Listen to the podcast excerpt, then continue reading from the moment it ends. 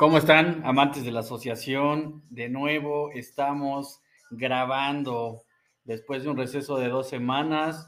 Lo anticipábamos considerando que ya estaba casi todo definido cuando se trataba de quién disputaría las siguientes rondas. No al 100 al final de cuentas, de hecho se nos cayó eh, lo que se venía presupuestando desde el inicio del barco del que decidí no bajarme, pasar a lo que pasara, consumando pues primero eh, mi humillación, por qué no decirlo, al eh, estar defendiendo un equipo que jamás tuvo los argumentos y bueno, tal vez eh, pues también confirmando el fracaso más grande en la historia de la NBA. Casi todo se quedó igual para cerrar la temporada, tanto en el este como el oeste. Lo único que terminó cambiando fue el ya bien sabido rotundísimo fracaso de los Los Ángeles Lakers, que ni siquiera al play-in terminaron llegando. Una, pues una noticia bastante a posteriori, pues lógica en comparación con lo que se estaba viendo en las canchas, pero regresando al inicio de la temporada completamente sorprendente. Hay que recordar que la NBA armó el show para esta temporada 75 en torno a una potencial rivalidad entre los Brooklyn Nets y los Lakers que empezaba propiamente este año y que quizá iba a seguir formándose para años posteriores. La realidad es que ninguno de los dos equipos terminó o ha terminado de confirmar su dominancia. Los Lakers, pues en el fracaso más grande, como lo comentamos, los Nets tampoco siendo tan relucientes a la hora de mostrar argumentos que los, solidifiquen como lo hicieron al inicio de la temporada como el gran favorito a llevarse el título. Nets también se tendrá que meter al playoff a través del play-in y ya lo estaremos evaluando a lo largo de este episodio, pero sí que hay que hablar de la tragedia californiana. Es el, el año que más expectativa generaron los Lakers desde hace tantísimo tiempo. Me parece que ni siquiera la llegada de LeBron James generó tanta expectativa como la que se generó este año. Una expectativa equiparable al Showtime de los 80s, a Kobe Shaq en los 90s, por supuesto aquel proyecto fallido en donde a los Lakers se adhirieron Gary Payton y Karl Malone, que bien que mal fue tremendo fracaso, pero al final llegaron hasta las finales de la NBA y bueno, de, definitivamente es un tema que dejará un sinsabor para la historia, ¿no? Un gran deterioro incluso en la percepción de algunos personajes del NBA, particularmente el de Russell Westbrook. Algo dramático lo que ha sucedido con la ex estrella de Oklahoma City en esta estadía en Los Ángeles. Yo creo que no va a haber duda alguna de que Westbrook terminará saliendo de la institución para, para estas vacaciones. Y bueno, pues también eh, pues un experimento rotundamente fallido todos o la gran mayoría nos estábamos yendo con la finta al inicio de la temporada. Y lo digo así, no para justificarme, sino porque realmente sonaba bastante prometedor el ver a tantas figuras comprometidas con la misma institución, con la misma playera y lideradas por uno de los más grandes jugadores de la historia. Eh, era la, la reunión de grandes talentos del hoy y del ayer en la NBA porque llegó Carmelo, porque Anthony Davis pues sigue siendo una de las futuras leyendas del NBA, porque estaba LeBron James y porque pues todo parecía conjugarse también con DeAndre Jordan y obviamente la adherencia de Russell Westbrook que no le salió nada, nada barata a los Lakers, que en el camino dejando, dejaron ir a Montres Harrell, a Quintavious Caldwell Pope, a Kyle Kuzma y también a Alex Caruso, que bueno, él se fue a Chicago en comparación de los otros mencionados que terminaron recalando en Washington. Pues, ¿qué no se ha dicho ya de los Lakers? Al final, pues parece ser que se demostró que no todo eran nombres, que realmente la planeación estuvo mal hecha. Me parece que LeBron James, eh, si de algo ha cojeado, si de algún pie ha cojeado, pues tiene que ver con el de liderazgo a lo largo de, sobre todo, su estancia en los Lakers. Liderazgo estrictamente en lo anímico, en lo que puede aportar a un grupo ajeno a lo estadístico dentro de una cancha, porque ahí no solo no falló, sino que fue bastante bueno, tuvo una de las mejores temporadas de su carrera, que no es poca cosa, al contrario, es impresionante que un jugador de su edad para su decimonovena temporada como profesional en la NBA eh, acumule esos números, como lo hizo LeBron James a lo largo de este año. Pero sí que ha sido interesante ver cómo no pudo encabezar un barco que realmente pues parece que nunca tuvo timón. Hay que recordar que cuando LeBron llega a Lakers, tampoco le fue muy bien en su primera temporada. Para la temporada de la burbuja las cosas cambiaron y pues al final el equipo de Los Ángeles terminó siendo el campeón, no sin antes adherir a un personaje muy particular para la plantilla como lo fue Rayon Rondo, que pues era, eh, digamos, eh, la conciencia de LeBron James dentro del vestuario, ¿no? El personaje que por su experiencia tuvo la capacidad de decirle a LeBron, oye, pues haz esto o haz el otro para comandar el barco de un equipo que te necesita definitivamente. Rayon Rondo ya no está con los Lakers, todos lo sabemos, y LeBron James, pues, pues por ahí sí eh, no tuvo la capacidad de encaminar a un barco que pues siempre estuvo navegando por aguas turbulentas.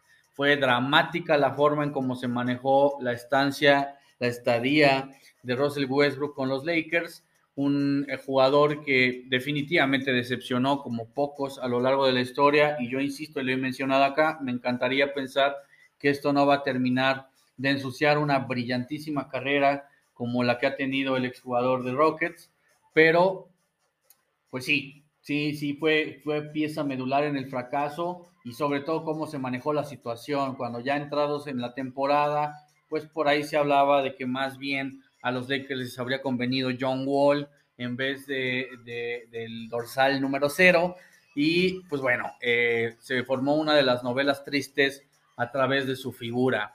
Eh, la verdad es que ya, ya hablamos demasiado de los Lakers y aún así ya les dedicamos casi un cuarto del programa. En paz descansen los Lakers temporada 21-22. Muchas cosas que analizar. Frank Vogel terminó haciéndose un lado, no sin antes darle un campeonato, por, por supuesto, pero pues se ha ido. Ya no va a ser el entrenador para la siguiente temporada. Me parece una decisión lógica considerando que pues no pudo encomendar, no pudo encaminar algo que se veía muchísimo más prometedor de lo que al final fue. Veremos, veremos cuáles son las noticias que nos dejan los Lakers una vez terminada la temporada, pero hoy que la NBA está en su mejor momento, pues mejor pasar a otras noticias. Me encantaría, obviamente, repasar lo que estará sucediendo a partir del día de mañana en el play-in. Se enfrentarán Nets y Caps y Timberwolves y Clippers, eh, pues para ver eh, quién termina entrando directo al playoff y quién tiene una segunda oportunidad en los juegos de, eh, bueno, de la, de la próxima, bueno, que se estarán dando en esta semana, una vez se concluyan también los juegos del el miércoles. ajeno a ello, antes me gustaría hablar de lo que individualmente ha pasado en la liga. Definitivamente que la lucha por el MVP terminó bastante cerrada y encarnizada y me gustaría hablar de ello. Nico Jokic, Giannis Antetokounmpo y Joel Embiid son indiscutiblemente los tres personajes que estarán en la contienda final para ver quién se lleva el título curioso y de alguna manera lamentable para el orgullo americano, para el orgullo estadounidense, que el más cerca quizá del MVP este año sea Jason Tatum y definitivamente no esté en la contienda de los tres más relevantes. Ojito, eh, que igual Tatum termina siendo campeón y pues ni quien diga nada, pero realmente en esta eh, premiación individual no estará entre los mencionados, sería muy raro que, Tatum terminara eh, siendo el personaje ganador. quizá ya Morán, quizá de Mar de Rosan, pero es un hecho que se reduce al serbio, al griego y al camerunés. Es decir, jugadores todos del otro lado del charco. Dos europeos, un africano. Y bueno, vamos a argumentar en dónde están parados cada uno de ellos. Joel Embiid se termina llevando el título de puntos, lo terminó cerrando durísimo, anotando un par de juegos con más de 40 puntos para terminar y le termina eh, ganando la contienda a Yanis. Se, se, quedan a punto 69 puntos de diferencia en donde el camerunés termina llevándose el cetro del mejor tirador de este año, del scoring title, en la décima lucha más encarnizada de la historia de la NBA. Eso le da puntuación a Embiid para ser indiscutible indiscutiblemente el MVP. Pues no sé si indiscutiblemente, pero me parece que sí lo pone en el top de la contienda, al menos en comparación con Yanis. Es decir, yo creo que Embiid, nada más por este detalle, sí será considerado con mayores argumentos que Yanis para esta temporada. Entonces yo creo que a Yanis lo podemos eh, dejar fuera de la discusión. Si se lo termina ganando, igual es normal, no pasa nada. Eh, sería, también habría argumentos, pero para mi opinión personal, Yanis estará relegado a un tercer lugar, dándole el paso a solo dos personajes, uno por supuesto Envid y el otro Nico Jokic. ¿Cómo, cambia, cómo, cómo se, gestará ah, e, esta lucha para el final? Bueno, pues la verdad es que Nico Jokic a mi gusto es muchísimo más determinante, no solo que Envid, sino que ningún otro jugador, sino que eh, cualquier otro jugador, más bien en su equipo. Nico Jokic es la pieza fundamental e indiscutible de los Denver Nuggets, como nadie lo es pieza en su equipo, como Trey Young no lo es en los Hawks, como Luka Doncic no lo es en Mavericks, como el mismo Embiid no lo es en Filadelfia. La realidad es que lo que hace Nico Jokic con un equipo tan limitado, con las otras superestrellas lesionadas, para dejar a los Nuggets sextos, pasando eh, a, la siguiente ronda, pues básicamente con el único y específico argumento de que el serbio está en la cancha, parece motivo suficiente para postularlo como un indiscutible primer lugar. Sin embargo, Jokic, a diferencia de Embiid, ya ha ganado un jugador más valioso. ¿Y por qué eso habría de ser un determinante? Bueno, pues eh, en materia objetiva no tendría por qué serlo. Sin embargo, sabemos que a la NBA le gusta estar refrescando sus historias para que no se vuelvan aburridas. Me parece que por eso Yanis no es más que una muy honrosa tercera posición para el MVP este año y que me, y me parece también que por eso Jokic terminará siendo el runner-up. Es decir, se lo darán en bid para refrescar eh, el título. Un Joel Embiid que pues ya ha estado en la disputa, de hecho quedó segundo en la del año pasado cayendo efectivamente contra el jugador de los Nuggets, pero pues como la NBA se maneja de esta forma, y pues por qué no decirlo, pues es una forma eh, respetable, pues así le gusta manejar su negocio, eh, Envy se lo terminará llevando. Yo estoy de acuerdo.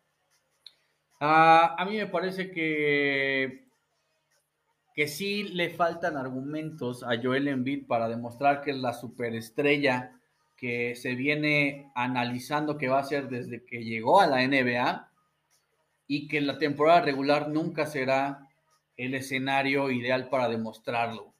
Si queremos remitirnos a una prueba viviente, vigente y casi casi inmediata, es decir, al lado de Joel Embiid tenemos a su compañero de equipo James Harden, también discutiblemente en algunas etapas en la NBA por ahí del año 2018 siendo el mejor jugador de las temporadas con los Rockets y pues quedándose corto para los playoffs.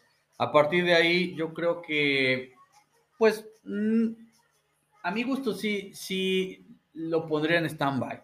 Yo lo pondría en stand-by justamente con la expectativa de que mejor demuestren el playoff le daría de nuevo el MVP a Jokic, que como lo comento es el jugador más determinante que cualquier equipo tiene en su plantilla. Sin embargo, eh, tampoco se me hace descabellado que Embiid, por lo que ha hecho a lo largo de la temporada, encaminando a unos Sixers que, bueno, luego se reforzaron con Harden, pues a terminar bastante bien y colocarse cuartos en comparación con el sexto puesto de los Nuggets. De todos modos, al final los dos quedan eh, con dos, con tres juegos de distancia uno del otro, uno quedando sexto en su división y entrando directo y el otro cuarto. Así que tampoco es como que haya sido muy diferente la historia entre uno y el otro y me parece que Jokic tiene un poquito más de argumentos, pero igual lo gana vida y no pasa nada.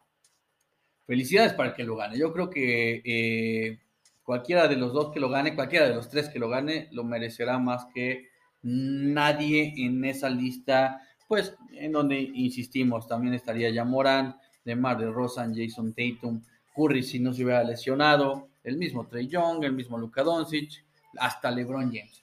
Eh, veremos qué sucede. Pasemos a otro de los datos interesantísimos que dejó este final de la temporada, una vez que discutimos eh, el MVP y que repasamos que Embiid se volvió en el campeón goleador de la temporada. Vamos con un dato similar, aunque a mi gusto incluso más, más impresionante, que fue aquel de Trey Young.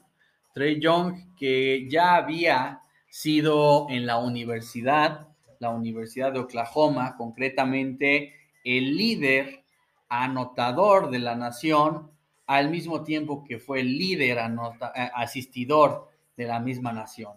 Bueno, pues Trey Young llega a la NBA y se vuelve también el líder anotador de la NBA y el líder asistidor del NBA en una misma temporada. Ojo, no se lleva el título de goleo porque recordar que lo que lo determina siendo tantos juegos y conscientes de que pues hay N factores que hacen que un jugador juegue más que otro a lo largo de una temporada, lo que lo termina definiendo son los puntos promediados por los juegos jugados. Sin embargo, Trey Young fue el jugador que más puntos anotó a lo largo de la temporada. Es justamente ahí el detalle. Fue el de más puntos, el de más asistencias. Mismo caso eh, en la universidad cuando lo hizo con Oklahoma. Y eso lo convierte, lo mete a un grupo de super elite en la historia del básquetbol estadounidense, en donde básicamente solo Trey Young ha logrado tal hazaña. Impresionante lo que hace el jugador de Atlanta, un jugador que cada semana nos demuestra lo grandioso y lo cobijado que estará el parque para futuros años, al menos en Atlanta, porque este chaparrito, entre comillas, es más alto que yo. Pero lo hace bastante bien.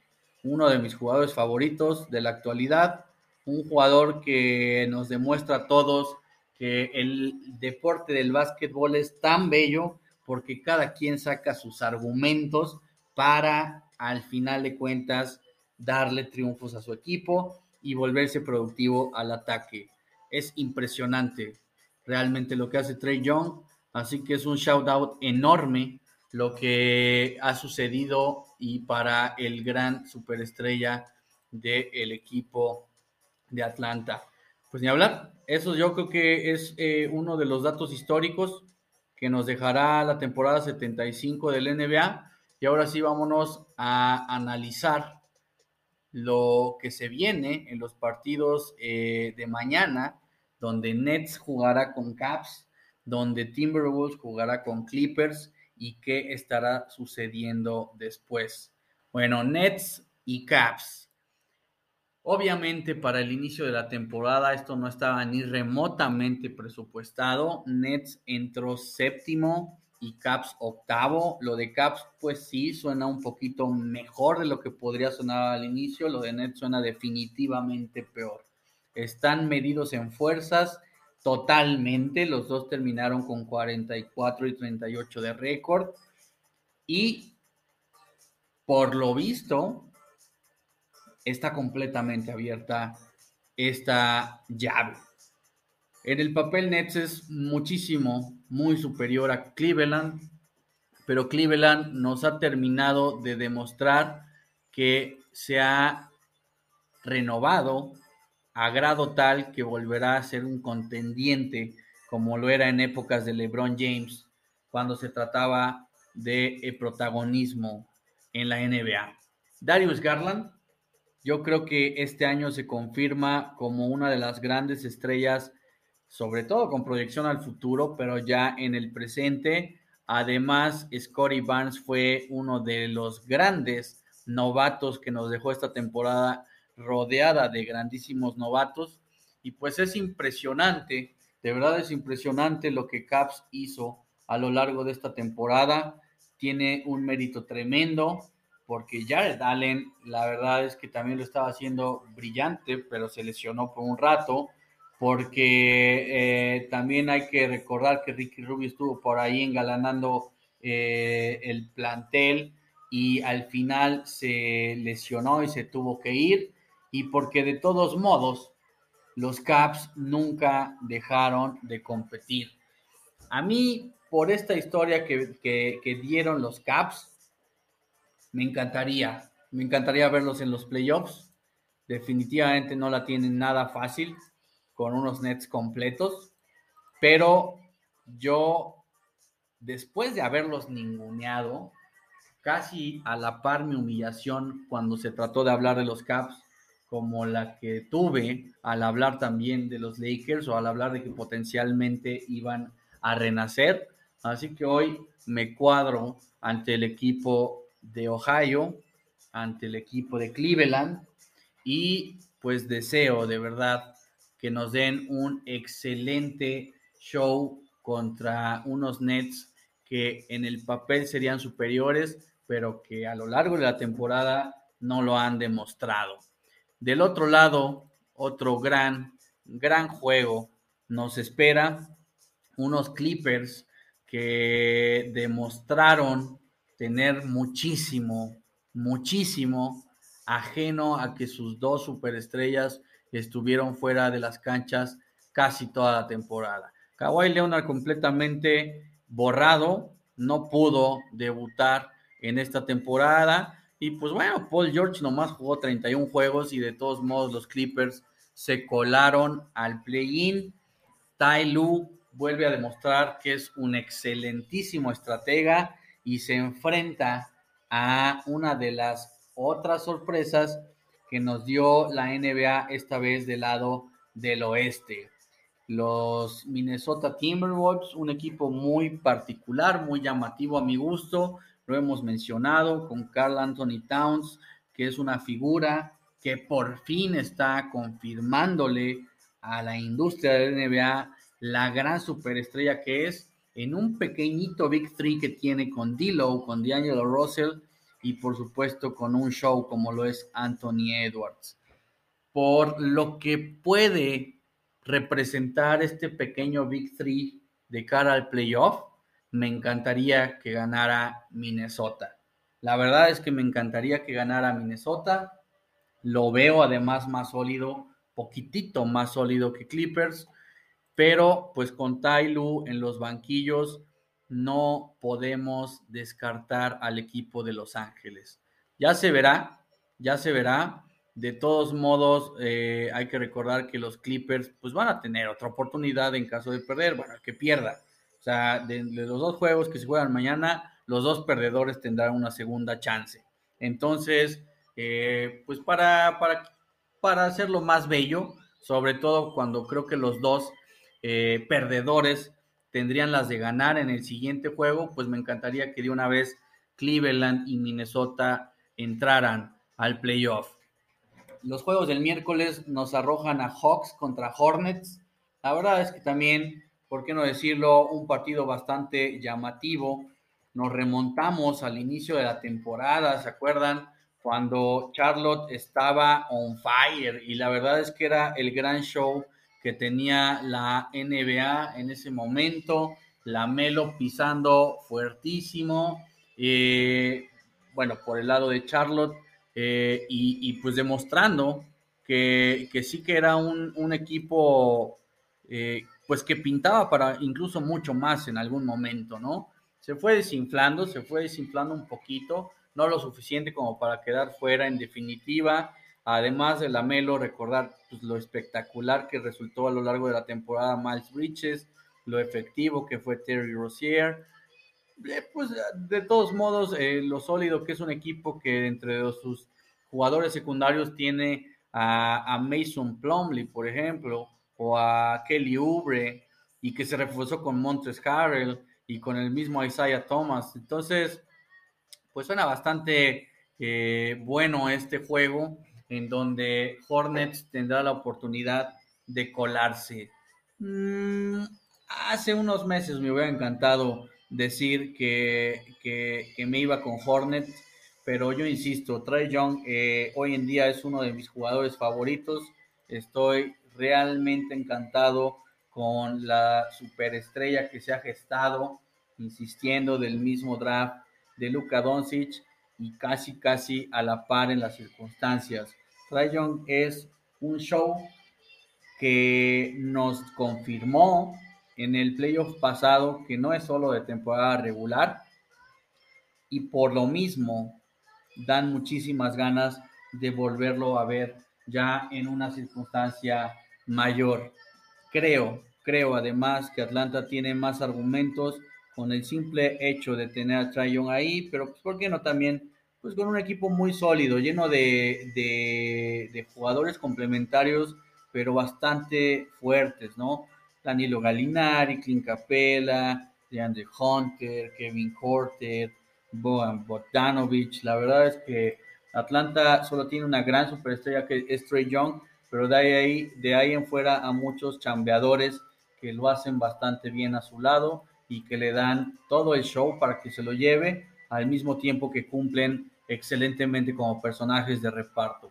De todos modos, al que, al que gane le tocará como lo presupuestamos potencialmente Nets, lo cual suena bastante difícil. Yo quiero que entre Atlanta. Entonces, del lado del este, me voy con Cleveland y con Atlanta más por corazón en ambos casos, lo reconozco que por lógica, porque sí veo a Nets ganándose uno de esos puestos, pero pues esos serían mis favoritos del lado del este. Del lado del oeste, ya mencionamos que me encantaría que Minnesota entrara directo y el otro puesto sería entre el perdedor por potencialmente Clippers contra Pelicans o Spurs. Pelicans o Spurs, no merece la pena hablar de ninguna de las dos temporadas. Meritorio lo que terminó haciendo Nueva Orleans, por supuesto, luego de haber perdido a Zion Williamson a lo largo de toda la temporada. Meritorio lo de los de Greg Popovich, comandados por DeJounte Murray, en un equipo pues que tuvo las pérdidas de, de Rosen y de Patty Mills y de todos modos le alcanzó para entrar al play-in. Me encantaría ver a los Clippers superando a cualquiera de los dos, pero bueno, pues se verá qué termina sucediendo. Lo mero bueno de la NBA está por comenzar. El sábado oficialmente Mavericks y Jazz abren el playoff. También Sixers y Raptors y Warriors Nuggets.